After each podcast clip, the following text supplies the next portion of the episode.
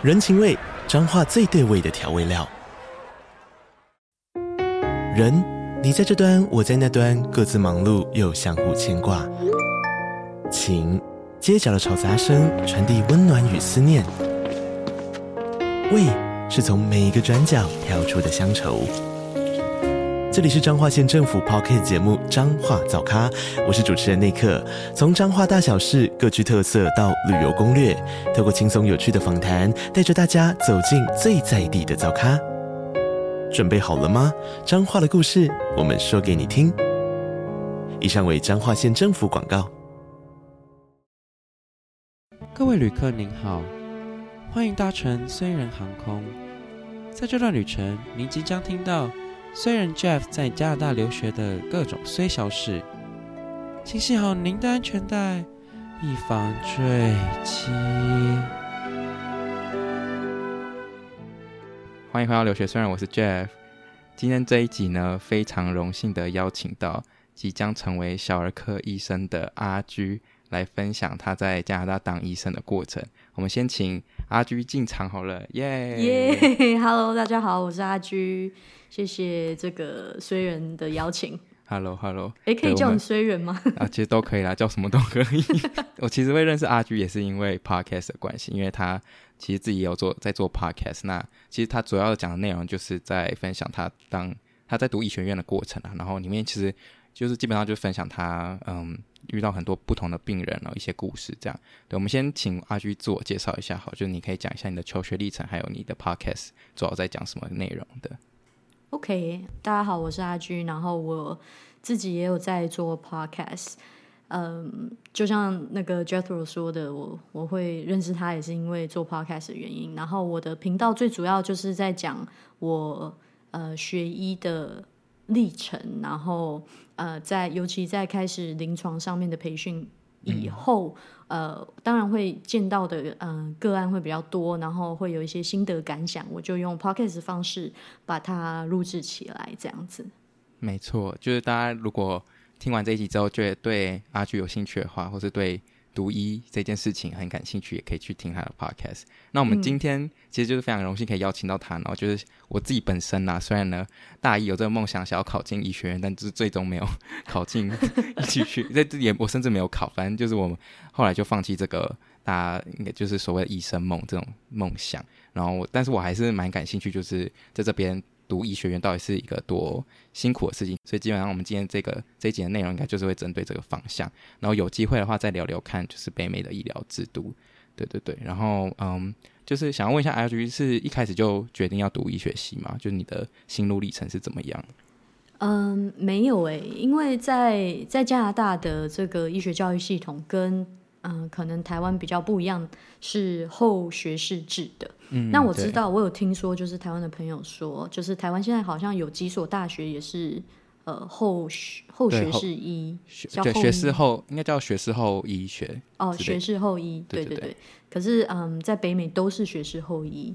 那我当时高中毕业的时候，其实呃没有想过要读医学这样子。我当时 真的假的？对啊，我当时申请的就是全申请的科系全部都是 business，然后一直都觉得说哦要读 business，因为好像可能当时同才朋友之间也都在申请 business school 这样，嗯，然后呃自己家里面的人也是做，就是家人也是做 finance 相关方面的工作，就很自然而然的觉得说哦好像应该就是从事这方面，嗯，然后。一真正开始对 science 到跟医学有兴趣，呃，其实我在高中的时候读生物就蛮感兴趣的，可是就没有连接说要、嗯、要把 science 变成我的职业这样子，没有没有这样子的连接。一直到大一的时候，有一个机会去，呃，我不知道中文怎么讲哦，就是呃 job shadowing，嗯，去去 shadow 一个、呃、医生吗？对，去 shadow 一个医生，然后为什么有这个机会 shadow？就是我当时也蛮迷茫的，就是因为呃，讲起来就是我当时申请 business school，然后我我人是在温哥华的嘛，然后温哥华是我最熟悉的城市，呃，可然后温哥华的大学就是 UBC，然后我没有进 UBC 的这个商学院，嗯哼，啊、呃，然后可是进了东，就是加拿大东部的，但是一些原因我又不想去东部这样子，呃，所以就决定还是留在温哥华，然后对，对，留在西岸，然后读了 UBC 的，当时是 Arts Faculty of Arts，然后当时就想说要做一个 transfer。就是到别的圈，就是转转系到别的科系，对。可是就有有一点迷茫，就想说，那我到底应该怎么样？然后大一的时候，大家也都要拿一些就是 science 的科目，就是学科，嗯、然后就觉得好像学的还可以。然后有一个很好的嗯姐姐，她当时刚好在一个小儿科医师的呃诊所呃工作。然后有这个机会，我就说，哎，那我可不可以去 job shadow 一下？嗯、然后 shadow 完以后，觉得，哎，还不错，蛮有蛮有兴趣的，觉得蛮蛮有趣的，就种下了这个种子，这样子。嗯、okay 然后后来才慢慢往 science 发展。所以你说你大学之后就马上报考医学院吗？没有哎，我我大学，嗯、我后来。呃，我就转系到 science，然后后来主主修是医检，就是嗯，嗯，就是验一些地呃协议的啦那些。对对对，就是医学检验。对对对。对医学检验系。后来因为我其实虽然转了 science，但是我一直都还是有对 business 是有兴趣的，嗯、就一直有留着这个念头。然后大学毕业的时候，我就觉得说，我不想再一直待在学校里面，想要。去别，然后甚至想要去别的地方看看，业界闯闯之类的。对，就是去闯一闯，或者是更开拓自己的视野。因为我如果大学毕业就申请医学院，医学院又是四年嘛，大学四年，嗯、医学院再四年，我就觉得说我会一直就会在一个地方待很久这样子。对，所以我后来就申请了那个到了东岸，就是申请了呃多伦多大学的。一个生物硕士的学位，然后那个 degree 那个那个 program 它是非常的 business oriented 的，嗯，就是它其实是很商学院 focus 的，所以它里面上的课程都是呃商业的课程，但是它是着重在生物科技产业里面，所以就很适合我们这种呃想要跟商就是商业跟 science 结合的一个对，没错没错，就是有有有这个 science 背景，然后可是也想学 business 这样子。OK，所以还到现在还没有。那到底什么时候转变这个念头，要决定去医学院呢？我觉得真正一直都有，就像我说的，我那个时候做 job shadow，你就有种下这个种子，有那种，种子，嗯、可是一直没有那个动力真正去执行这件事情，就觉得好像还不到时候，还自己还没有准备好，也也也自己觉得自己心态上还没有准备好，想要当一个医生或者是读医这件事情。然后我后来，嗯，呃，硕士毕业以后就开始在生技产业工作。其实我觉得有一方面也会觉得说，呃，有一份工作跟有一个，呃，有一个这样子的经验。假设说我申请医学院不成功，或者是就是不进去的话，我还是后路啦。我有一个后路，我有一个工作。这样，我后来毕业以后我就开始工作，跟累积一些呃。产业的经验这样子，对对对，然后一直到工作差不多一年后，就是我真正工作一年后，我才开始觉得说，嗯，可以开始准备我的我医学院的申请的。嗯，所以那个那那那个动力是来自于哪里？是有人推你一把吗？不是不是，而是我觉得，嗯，我觉得有一个很对你讲到一个重点，就是我在工作的时候，我在生技产业工作。毕业以后工作一年，跟毕业前我有实习一年嘛，大概两年的产业经验以后，我就觉得我好像没有我以为的这么喜欢 business 跟产业这件事情，嗯、就是嗯，真的做了才知道啦。对，对，对我我就是在这个工作下觉得说，嗯，虽然他也是可以学到很多东西，然后。我也没有说不开心或者是很 depressed，但是我总觉得好像少了一个什么，就是那个成就感没有，就是达到你的期待，对不对？对，没有那么，我觉得没有那么 rewarding。嗯嗯嗯。然后我后来因为要准备医学院申请，也会去找一些 volunteer 呃来做，然后我就特别找了一些要跟人密切接触的工作，呃。比如说，呃，我当时有去接，就是啊、呃，自杀防治专线的电话，嗯、oh, okay. 呃，还有做呃安宁病房的义工，就是很很需要跟人互动的了，人互动，然后这些人他是其实是在一个情绪比较低落的一个阶段去互动，然后想要去看看我自己是不是有那个呃有那个能力，有没有那个能力啦，就是可以可以可以。帮助到其他人，对，可以可以做这件事情，然后如果不足，我就可以从这个地方去补足这个学习。嗯对，所以当时是这样想的。然后在那个义工做义工的时候，我觉得我达到很很大的成就感，就比较 confirm 说，哎、哦，好像这一份工作才是更适合我的。嗯，OK OK，所以你就去，应该就算是报考了 MCAT 嘛，对不对？嗯、跟跟大家今天讲一下，MCAT 就是算是加拿大入学医学院的资格考，应该算可以这样讲吧？嗯、呃，它算是一个标准考，就是 standardized test。Okay. 对对对，所以，因为可能每个大学它的教学程度都不太一样，所以它就会有一个 standardized test，大家都拿一样的这个考试，对对对，对，然后看你考出来的成绩是怎么样。嗯、呃，要申请这边的医学院，嗯、呃，几乎要满分，好像好没有啦。我是说，应该是应该是百分之百的医学院都需要考这个考试。OK OK OK，我好像还没有听说过哪一个学校不需要 MCAT。OK，在北美啊。了解了解。那考那个容易吗？因为我听我，反正我之前有个室友也是想要读医学系，然后他考了 MCAT，但是他考了很高分哦，就是大概 PR，哎，我不知道怎么算，反正他自己跟我说他很高分，但是他最后还是没有上，然后。他跟我讲的最大关系，就是因为他的志工经验太少了，还是什么样的。然后我就发现，哎、嗯，其实不是只有 MCAT 这件事情很重要，就其他事情要他的综合比下来是还有看重很多其他事情。可能可以也可以分享一下，就是你觉得他们评比的标准到底有什么？老实说，我觉得在加，因为我的申请经验都是加拿大的经验嘛。对，在加拿大每一个医学院，它评比学生的标准。到底 exactly 那个背后的 formula 是什么？说真的，没有人知道。嗯，它是一个黑箱黑盒子，哦嗯，是一个 black box。我们只知道说他会看学校成绩，他会看你的 extracurricular，嗯，然后他会看你的 MCAT，然后会看你的 reference，就是你的推荐信。嗯，好，这几点。但是他 exactly 哪一个东西占百分比多重，然后最后他到底怎么去挑选？哦，还有还有面试啦，还有面试成绩，哦、对.还有面试，他最后到底怎么去做这个决定？呃，他不会很一了百了的公布给你看，但是他会说有这些东西。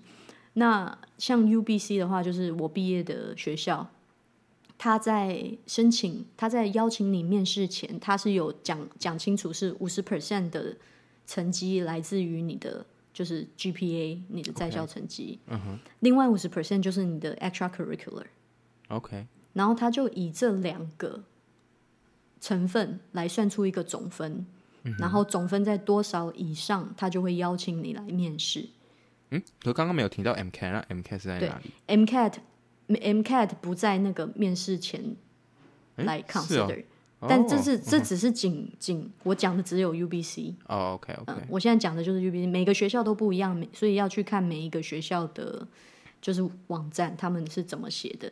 但是因为我对 UBC 最熟悉嘛，所以这是一个 example，就是 UBC 就讲的很清楚哦。面试前它是五十 percent，五十 percent。那他意思说他不看？哎、嗯，那他 MCAT 到底有没有看啊？是有，他有看，他有看，oh. 但是他是在面试后总和看你一个成绩，包含 MCAT。对、哦，但是他这个总和就是面试后，他怎么去总和的看你的 file 跟你的档案，嗯嗯，呃，没有人知道他到底怎么看的。哦，对，但是面试也会有一个成绩。OK，嗯，你如果没有进医学院的话，你如果比如说那一年被被刷掉，嗯、他就他会告诉你的面试成绩是什么。嗯、哦、嗯，但你如果进了，他就不会告诉你面试成绩。了解，所以所以 GPA。跟 extracurricular 都干各占五十哎，那 GPA 这个就已经就是你整就只能在大学努力。那 extracurricular 这个方面到底要怎么努力呢？就是要做多少的自工经验？你自己觉得？我的话，我是真的做了蛮多的，因为我我申请的时候已经其实经验已经比可能就是大学刚毕业的学生多很多了，因为我有工作经验，我有义工经验，然后我从高中开始就一直有在。做各种不同的义工经验，这样子。那比较常见的，比较常见的，我可以讲几个方向，就是呃，很多人可能会去，比如说医院做义工，然后呃，如果对加拿大特别有兴趣的朋友，可以去看一下，呃，加拿大有一个叫做 Canadian Med Rules，就是。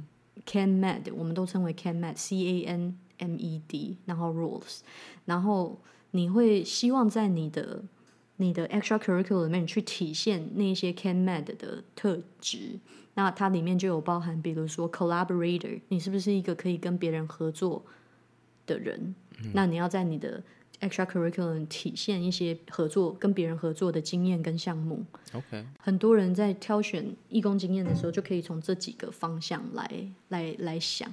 不过，我觉得最重要的是，你要真的对那个义工经验有兴趣，才可以做长做久，因为他们会更重视你对一件事情的 commitment。就是你，你比如说做做了十个，换这样。对对对，你做了十个义工经验，然后每一个只做十个小时，嗯，绝对不比你一个义工然后做一百个小时来的更有说服力。当然，当然，对，他们会更希望看到一个 committed person，因为医学是一个呃很需要 commitment 的事情，很需要嗯 devotion 的事情，对，需要长时间的一个经验。对，OK，那他们在。好，那假设第一关过，然后遇到面试，那面试会问什么啊？是问你有没有 有没有想要读医学？就是他跟 job interview 是可以比拟的吗？嗯，呃，这个每一个学校可能不太一样。对，当然，嗯，有一些学校它是可能就像一个 job interview 一样，就像一个工作面试，然后可能问你非常基本的面试的那种问题。对对对。但是近年来，呃，在加拿大有非常多的学校都是使用 MMI 的模式，叫做 multiple、嗯、multiple mini interview。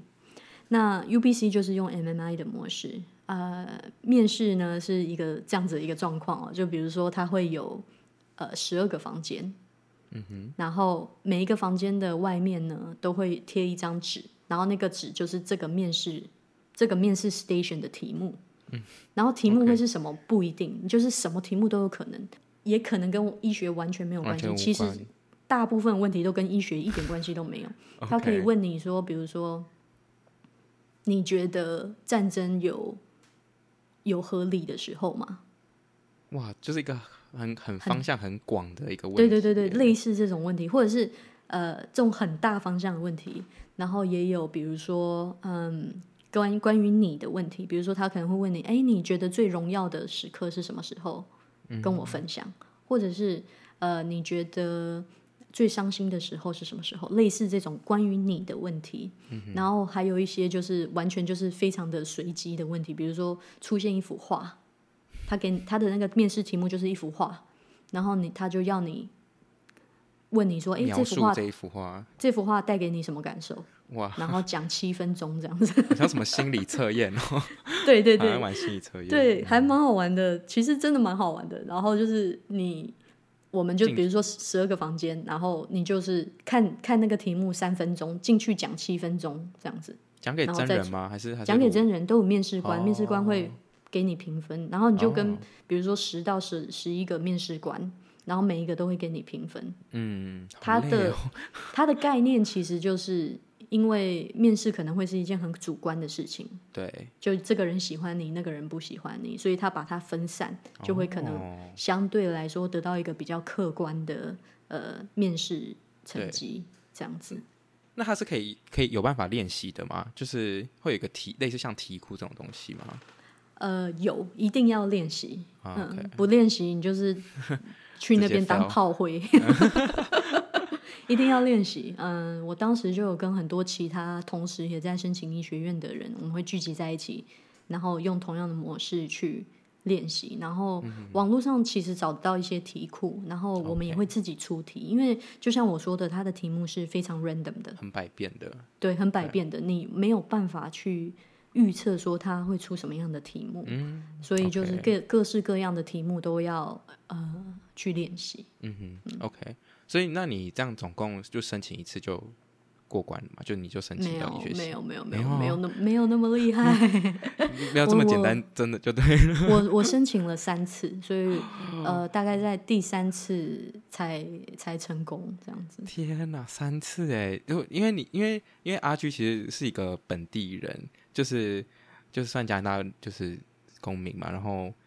我以我不知道，我以为就是不是就是非母语者可能会比较困难，所以就是本本国还是蛮难的，就对了。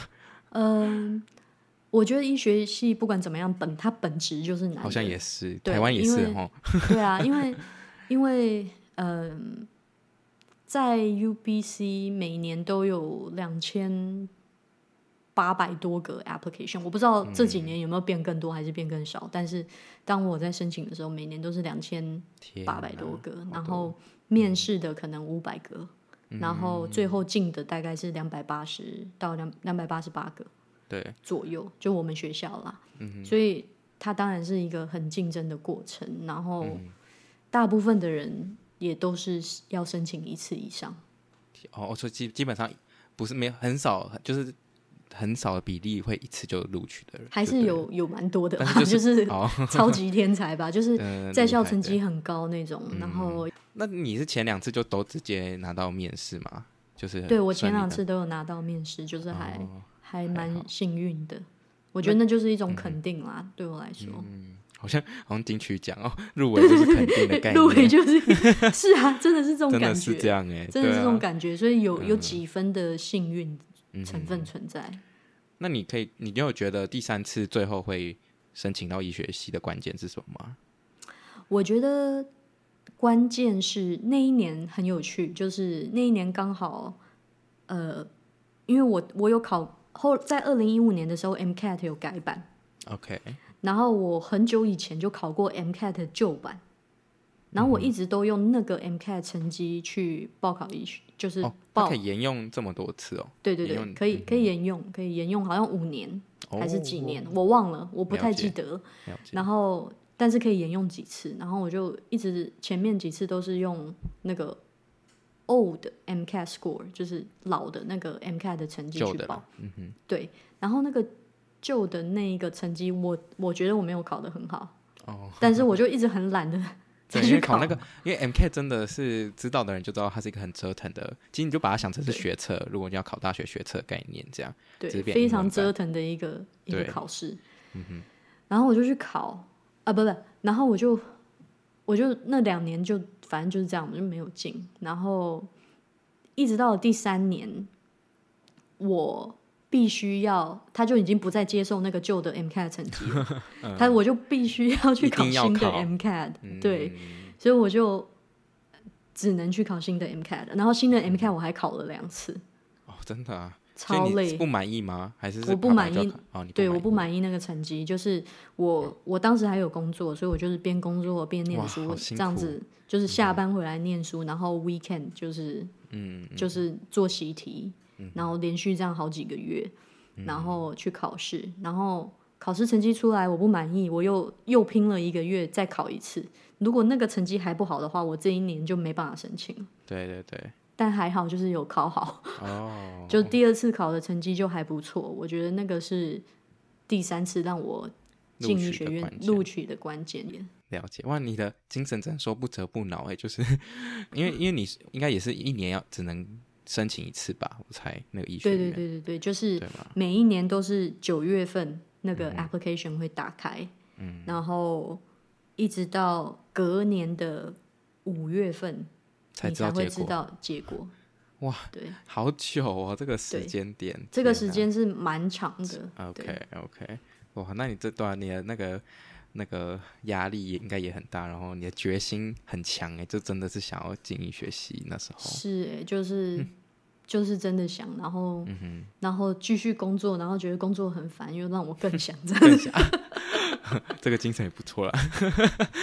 OK，好，那那我们接着就聊一下，就想要问一下，读进到医学院的这个心路历程，就读医学院到底是怎么样一回事？因为，嗯，可能大家比较熟悉，就台湾的医学院环境，就是也是非常高压性的。那也很好奇，想要想说加拿大是。怎么样的状态。但我想要先问一下，就是这边医学系是要念几年？然后主就是主要的制度是怎么样的？嗯嗯，在加拿大跟应该北美都是这样，就是嗯，你至少要到要读满到大三的学分，对，才可以有资格申请。对对对对对，在那个你读满大三，对，你在读满大三的学分之前是没有办法申请的，因为你的大学学分不够。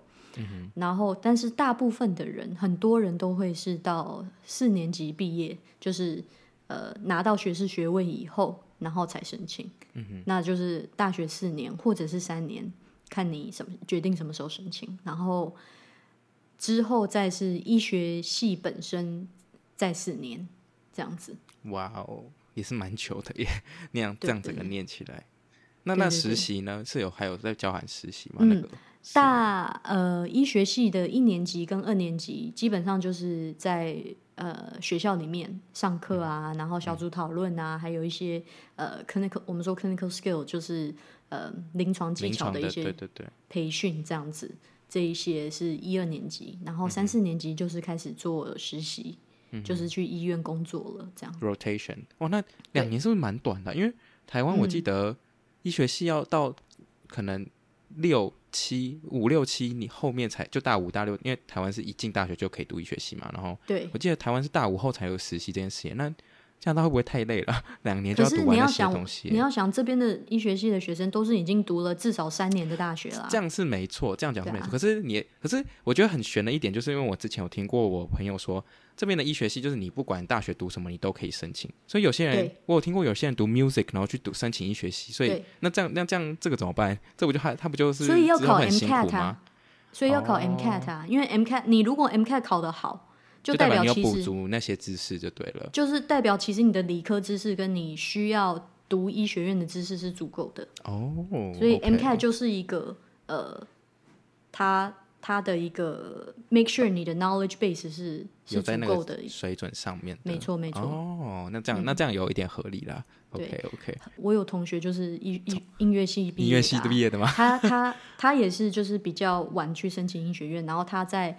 申请医学院之前，他是专业的钢琴师，就是音乐家这样子，然后是读一个很 fancy 的音乐学校毕业的这样子，我我都忘了那个名字是什么。天哪！但是他今年也跟我一起毕业啦，然后他要马会变成一个骨外科医师。这些人是天才吧？怎么可能？怎么那么厉害？又会音乐，然后这些生生物那些都背得起来，我也是，我真的很佩服哎。我觉得，对，我觉得。这边医学系的学生有一个特质，就是大家都很忙，就是把自己搞的事情很多的，嗯、然后然后很很多才多艺这样子，嗯、然后你就会，我就像我很多同学，我都觉得哇，天哪，你好，你怎么会这个？你怎么会那个？嗯、就是大家很多才多艺。对，那那这学习之间有觉得很辛苦吗？因为我会这样问，是因为我其实也有遇过，就是那种，嗯、呃，听过了，就是有人读到医学中间，然后就放弃了。那应该还有，还是很多有这种人。那我不知道你有没有同学是这样放弃，然后或是你觉得这整个读下来的过程中，就最辛苦的部分是什么？嗯，呃，放弃这件事情，我倒是没有听过，是因为读医很难而放弃的。很多、哦，我倒是有很多朋友是因为一些家里面的状况，或者是健康的因素，而必须休学中断这样子。嗯、OK，呃，其实呃，在至少就是在我们学校，如果你进了医学系，他会是尽一切所能的想要帮你留住 跟让你毕业，因为我们太缺医生啦。然后再来要培训一个医学生，其实要花非常大量的资源跟金钱。嗯，呃，然后嗯，所以他当然希望你毕业出来可以服务，嗯，可以，可以，可以。可以服务我，就是民众这样子，嗯，所以他会尽其所能的 帮助你，不管在包包含学费吗？就是 学费，学费你当然还是要缴啊。Oh. 呃，可是有很多的 scholarship 啊，还有呃，像政府有有学贷可以申请什么的，有.有有方法啦，就是付不出学费绝对是有方法的。嗯、那难不难呢？我觉得 当然很难。呃。应该说，我我应该说最难的点之类的，我觉得应该是说，资讯实在是太庞大了。我觉得，我觉得理解是不难的。嗯，你要去理解医学，搞清楚它是怎么一回事。我觉得这它不难理解，我我个人觉得啦。但是我觉得难的是它的资讯量非常的庞大。然后你要怎么在一瞬间就全部吸收，对不对？对，你要怎么去吸收这么庞大的资讯量，然后把它变成自己的东西。然后我我觉得这个是一个没有尽头的一件事情，就是你你进入医学以后，你就是要。学习一辈子，一直到你退休那一天。嗯，对，因为不可能，你不可能 know everything，你不可能什么事情都知道。医学也是一直在进步啦，所以也是那个医生也是要与时俱进。没错啊，没错啊，因为因为你想想看，每一年都有不一样的医学资讯在被发现，然后出来。没错。可是医学教育一样还是四年啊，至少在北美，就是医学教育的那个时间并没有被拉长。嗯。所以，呃，我觉得医医学系只能说是教你怎么去运用这些资讯。嗯，OK OK，那就是读完两年之后就去实习嘛，就其实也是蛮好奇的。这个实习当中，算是就是已经踏入医生这个职业，那有没有遇过你觉得最有印象深刻的事情？这样？哇，其实让我实习以后让我呃有感受的事情非常的多。嗯，然后。这就是为什么我是我的 podcast 就是从我实习以后开始的，就是我希望把这些想法记录下来，还有经历在实习里面看到了什么事情，呃，让我有感触的事情，把它记录下来，这样子。那呃，如果有兴趣听的朋友，可以去听我的 podcast，因为我在里面讲了真的很多让我很有感触的事情。那我这边可以讲一个我觉得蛮特别的，就是我有一次那个时候好像是在做。呃，精神科的实习，然后我们遇到了一个女孩子，她蛮年轻的，我我我目测她应该不到二十岁，就是蛮年轻的一个女孩子。呃，他为什么会进来？就是呃，他是因为想自杀，就是有自杀倾向这样子，然后 somehow 被别人送进来了。然后我当时是在急诊室，然后我们去。过去的时候，我就发现，哎，他的英文不是他的第一语言，他是其实是讲法文的。嗯、就是加拿大、哦，如果大家对加拿大有点了解，就是加拿大有英语区跟法语法，法语区。那他其实是讲法语才是他的第一语言。那从这里你就可以得知，他不是本地人嘛，他不是温哥华人，他绝对不是 BC 的人。呃，因为语言上面有一点障碍的关系，所以有一个警察。在他旁边，然后这个警察刚好会讲法文，所以就可以做一个呃桥梁，桥梁跟帮我们翻译。然后那个警察呃也是女生，所以我觉得可能这个病人就觉得比较安心一点。就是我们一一脉的，包括我跟呃我们我们的主治当时也是女生，对，她就比较安心一点。然后后来我们才知道说，她其实是一个嗯、呃、被人口贩卖的一个受害者。那呃，关于这一个这一件事情，我有在 pod 我的 podcast 里面有特别做一集。嗯哼，他是怎么样呢？因为大家可能想象人口贩卖，我不知道 Jethro 你对人口贩卖有没有一点概念？就是你，我跟你讲人口贩卖贩卖，你会有什么样的影像出现？它是一个怎么回事？就是就是一台车，然后里面载很多人的那种感觉。对，很多人都是对人口贩卖，就是。好像是这种感觉，好像把人就是载到哪里去卖掉之类的，当成某某一种货品，然后再卖。对对对。但是其实，呃，那个可能是非常非常古老以前的那种把奴隶的制度有没有？就是买一个奴、嗯、奴奴仆来家里这样子，对对对对，然后卖个几两钱这样。但是那个现在已经不是这样，现在的人口贩卖是他会用情感方面去困住你。呃，举一个很很简单的例子，就比如说、嗯、这个女孩子，我现在讲遇到的这个女孩子，她可能从小呃，就是生长在一个比较不稳定的环境里面。或许他的爸爸妈妈，呃，我随我随便举一个例子，他的爸爸妈妈可能是毒贩，嗯哼，就是可能有吸毒，然后在勒戒所什么之类的，然后没有办法在他的童年时期好好的照顾他，所以他可能从小是在寄宿家庭长大的。那在不同的寄宿家庭长大，他没有一个很稳定的爱的来源，或者是很稳定安全感的来源。嗯、那这样子的孩子，他其实最容易成为人口贩卖的受害者。因为假设说，我今天我出现，我、嗯、我遇到了这个女孩子，然后我说：“哎，你好漂亮哦，呃，我觉得你好辛苦，我很想要好好保护你，你之类的。”对，那我我知道你有困难，不然这笔钱你就先拿去，看你。哦你要买什么还是什么？你你先拿去，嗯、然后你就会觉得说啊，我受到帮助了，有人关心我，有人关心我，然后他会利用这种弱点来跟你建立一个关系，建立一个信任的关系，甚至有一些这样子的关系会是一个呃恋爱的关系，让受害者觉得自己恋爱了.觉得自己跟这个人这个人哦，终于出现一个对我很好、很爱我，然后会买包包给我，还给我房子住，然后。嗯，不给我收钱，然后很照顾我，然后还带我认识了很多朋友，嗯、什么什么这一类，他会有一个情感上面的绑架，但是这个时候受害者并不知道自己是被绑架的，直到有一天，当这个受害者越来越依赖这个加害者的时候，嗯、这个加害者可能就会提出：哎，我最近有一个很不错的这个赚钱的机会，我觉得，呃呃。我觉得我要为我们的未来考虑，我想要跟你结婚，我们一起买一个房子，但是我们需要钱，那你愿不愿意呃跟我们一起做这件事情？是很短暂的，我们可以在很短的时间赚到很很多钱，那可能就是类似借客啊，呃、贩卖，要求这个女孩子贩卖自己的身体哦，贩卖身体，okay、对，贩卖她的身体，然后来借客。可是，一般像这种性工作者，他如果是自愿性的性工作者。他是收入都是自己的嘛？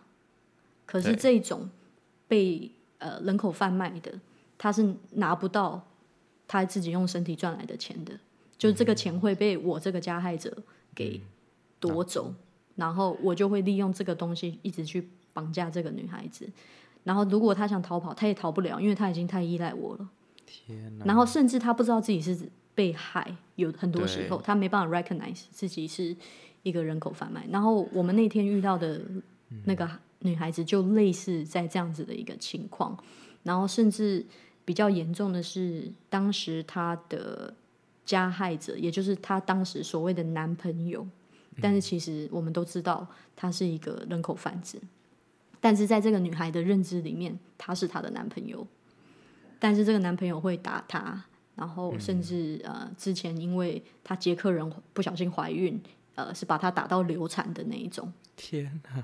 不让他，因为因为他没办法让他、嗯、不让他去医院嘛。他如果去了医院，他其实是一个容易被发现的点。对。后来把他打到流产，然后他为什么后来又会出现医院？就是这件事情爆发了，就是警察警察有有发现这件事情，然后有去救这个女孩子。后来检察官就要告这个男生，嗯、就就要起诉这个男生嘛。然后呃，他当时来我们医院的时候是正在。那个官司的正在发生的时候，这样子，然后他当然在这段时间就出现了很多情绪上面的呃不稳定、不稳定跟障碍，这样子。天啊，这真的是 blow my mind 的，我从来没有听过这人口贩卖，真的是只有我想象中，刚刚就是那个车子载一票人，然后现在已经演化到变情感勒索这种地步了，然后对对对对，哇，真的好难想象哦，天哪！所以那个算是在精神科范围之下，就那时候对，他是当时我在精神，因为精神科就比较容易接触到这样子的 case，、嗯、对，了解了解。好，我觉得真的很多精彩的故事，大家可以再转，就是听完这一集之后去找阿居的。呃，学医学心笔记，然后大家可以去听其他更多故事。他他今天有，他其实今天有分享三个，呃，就原本要讲三个，然后我是其挑了其中一个来讲。那你可以讲剩下两个，然后就是跟大家讲你还有讲过什么，然后你可以去，就大家可以再转。我现在其实自己也不太，我现在其实自己也不太记得，因为我真的讲过很多。呃，我我比如说有讲过，我第一次看到一个、就是、死去的病人吗？对，就是病人在我面前死去，嗯、然后他是因为呃。一个呃枪伤中枪的关系，嗯、然后我有讲呃最近的一集是我讲一个很年轻的女孩子，哦，这这一集还蛮有趣的，我可以推荐大家去听。就是他点出了很多在加拿大医疗系统的一些不足的地方，然后也讲到就是嗯、呃，就是爱的这个议题。这个年轻的女孩子她很她得了就是呃没办法治愈的癌症，然后很年轻就过世，然后他的父母白发白发人送黑发人的这整个。心路历程，然后包括因为他们是加拿大的呃移民，所以呃呃有点复就更复杂。对，他的英文不是他们家人最最主要的语言，所以在沟通方面，在理解病人的状态方面遇到的一些 challenge，我有在那集里面跟一个朋友分享这样子。OK，对，那个朋友是刚好是这个病人的护理师。哦，OK，好，就欢迎大家也真的就是可以。听完这集之后去找阿菊，然后真的很多故事很精彩。那我们还是继续访谈哈，因为还有一些问题还没有问完。那嗯，因为我知道嗯阿菊最后是选择要走小儿科的这个类别，但因为刚刚前面有提到他最初其实 shadowing 的时候就是跟着小儿科，我不知道这个是不是因为这样而选择小儿科？你要不要分享一下你选择的原因是什么？好啊，呃，我觉得最初 shadow 绝对是有帮助的，就是绝对是有。有点让我对这这件事情有有产生一些兴趣，嗯，嗯，但是医学非常的广泛。我在一二就是医学医学院一二年级的时候，其实没有特别想说要走小儿科，因为一二年级的教学呃很不着重小儿科，就是我们学的都是大人的，就是小儿科就是很很小一部分，所以在那样子的氛围下就没有特别觉得自己对小儿科多有兴趣。那我个人是蛮一直都很喜欢小孩子，就是这件事情，就是从小到大都是这样子，就是一直都喜欢跟小孩子玩.然后、嗯、呃喜欢孩子这样子，然后一直到实习的时候，在小儿科实习，我才真正觉得说，哎，我还蛮喜欢这个科科别的、嗯。那我觉得有几个几个主要的因素就是。呃，第一个当然是小孩子，嗯，然后在在医学领域里面，呃，我觉得小儿科因为是小孩子的关系，所以它的整个环境的氛围是更着重于呃照顾整个家庭的概念概念。哦，因为小孩子一定跟着一个家庭嘛，父母，嗯，对，父母还有整个家庭他们的概念，所以它比较全面性一点，在医疗照顾的这个。小儿科的体系下，所以我们常常在做小儿科的时候，除了呃医师、护理师什么的，我们还要常常 involve 其他呃专业的人士，比如说呃物理治疗师啊、职能治疗师啊，嗯、或者是呃甚至是心理师、呃啊、呃、社工，常常都会需要跟不同专业人士合作。那我我个人是比较喜欢那样子的模式。那在小儿科里面，他也是我我自己觉得他的他永远都有 hope，就是会比较更正向一点吧。嗯，对，OK，我比较喜欢这样子。然后，对我自己个人对精神科其实也很有兴趣。当时在选科的时候，呃，在小儿科里面有其实有很大的精神科的成分在。哦，对，就是很多小孩子有精神科相关的需求，其实是小儿科医师在照顾的。然后精神科医师是照顾比较严重的一些呃病例，那比较呃常见的呃呃小儿科精神相关的需求都是小儿科医师在做。那我觉得我自己比较适合做这方面的事情。嗯、那是那是有换有可以换科这种事情发生吗？就我做一做发现，哎、呃，我还是喜欢对另外一个有兴趣之类的这样。可以，但是不容易。对，是、就是怎样？又要再经过一个 process 吗？嗯，对，因为我们在呃医学系毕业的时候，就是第四年，我们要经过一个 process 叫做 CARMS，在加拿大叫做 CARMS 啊，它就叫 Canadian Resident Matching Service，然后简称。是要考试吗？不是，你就是要申请做住院医师。哦、oh，OK OK。然后你就对于全加拿大不同的 program。递出你的申请，看你要申请什么专科，跟哪一个学校申请这个专科，嗯，然后他会有一个整个 system 去 match 你，嗯，把你就是配配对到一个医院了，配对到一个地方这样子，了解了解。有很很大一部分是你没有办法控制的啊，对，所以如果说，比如说我今天 match 到了小儿科，然后也是当然也是我自己申请的想要做的，然后我很幸运的 match 到了，呃，假设说我做一做觉得说啊不要，我还是去做加一好了，那我就要再去申请加一的住院医师的 program，去接受加医科的训练。嗯叫做 match 一次就对了，就是你要经历一下那个过程。Okay. 对，那那时候排行榜有没有最不想要去哪一科、最排斥的？因为其实我看很多很很多人都喜欢选外外科啦，因为外科就是应该应该是最多人首选的。对，蛮、嗯、好奇当初有没有考虑选项，然后有没有排斥哪一科？这样，我当时就是决定，就我很早就决定我不要做外科。对，外科还蛮辛苦的啦。对，这样说。首先就是我觉得我我没有特别，我我我觉得我走，对我走医学最大的，我个人啊，当然每个人的就是不一样，不一样，每个人不一样，因为医学是非常非常广，不管你是什么个性、什么兴趣，你在医学都可以找到一个领域是适合你的。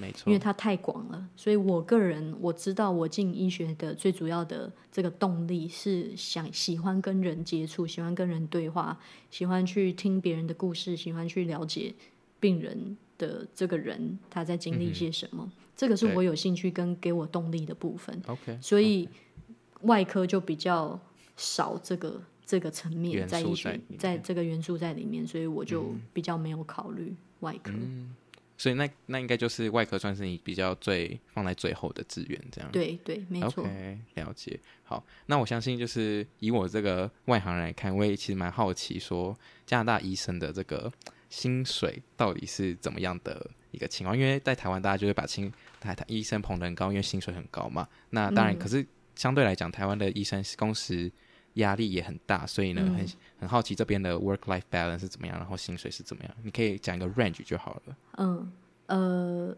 住院医师的薪水基本上都是公开的，所以大家可以就是上网查。住院医师非常非常的少，就是很 underpay 这样子。哦，那跟台湾一样，也是。对，就是我们就是我们我们因为我们的工工作时间很长，常常要值班啊什么的，有的时候一。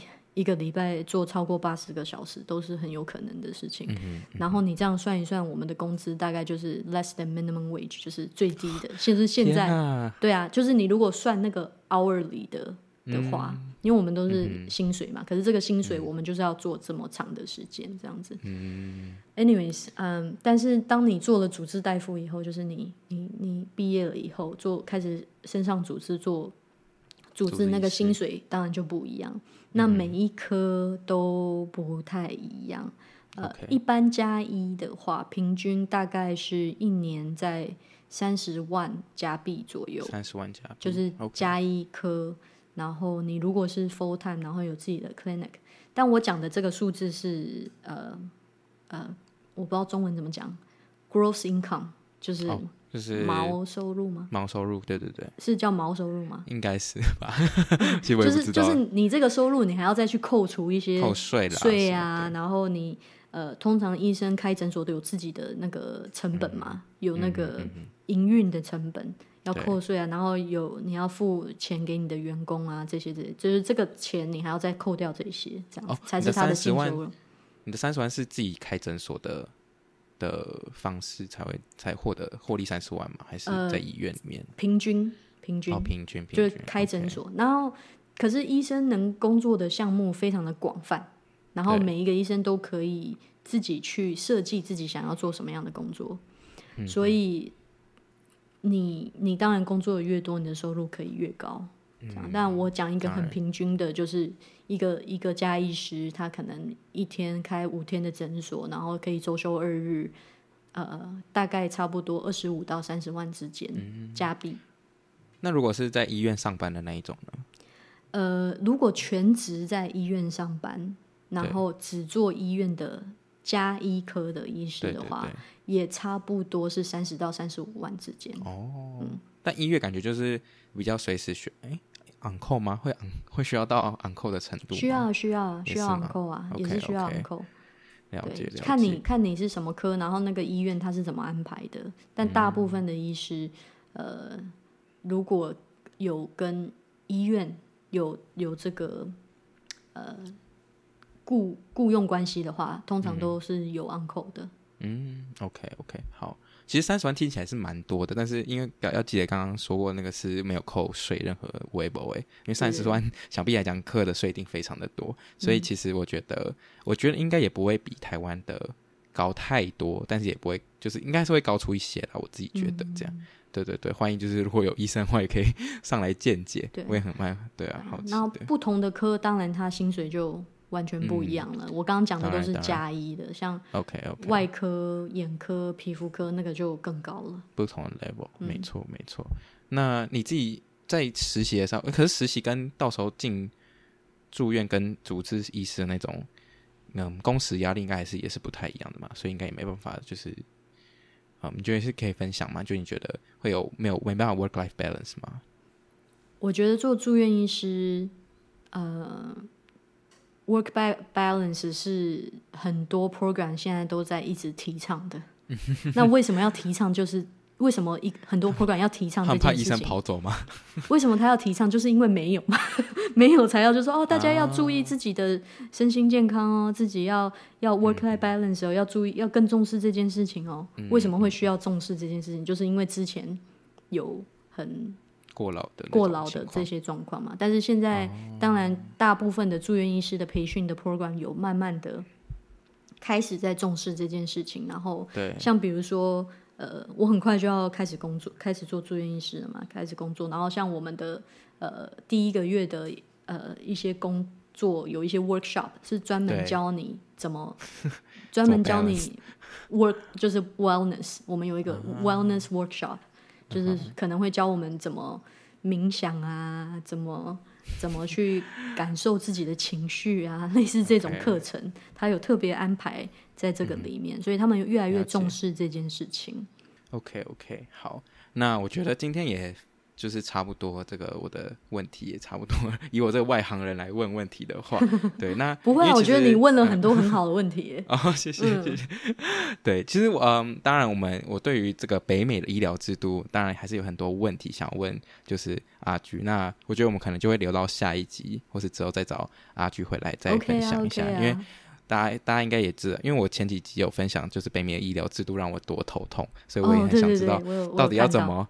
要到底要怎么就是弥补这些缺失，或是阿居的想法是怎么样？对，好啊，那可以啊，对，就非常感谢今天阿居来频道我的频道上面，就是分享他在加拿大就是读这个医学的这个心路历程。然后，嗯、呃，欢迎大家就是也真的要去可以可以去听他的 podcast，然后也可以追踪你的 IG，就是嗯，到时候我应该附在那个资讯栏里面。对，好，那如果大家对不知道可不可以问你，就是申请医学系的问题的话，你觉得是观众是可以往你那边询问的吗？可以，可以。呃，如果真的对加拿大的就是想要申请加拿大医，因为我自己是就是加拿大医学系的嘛，嗯哼，美国的我可能没有办法帮什么。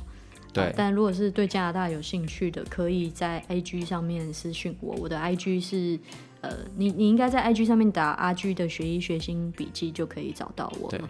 嗯，我到时候也会附在资讯，所以大家可以去点击这样。嗯、对，那我今天可能也有一些就是关于医疗制度方面，如果有讲错地方，大家就再再体谅一下。对，我也是如果我有讲不对的地方，也请大家体谅一下。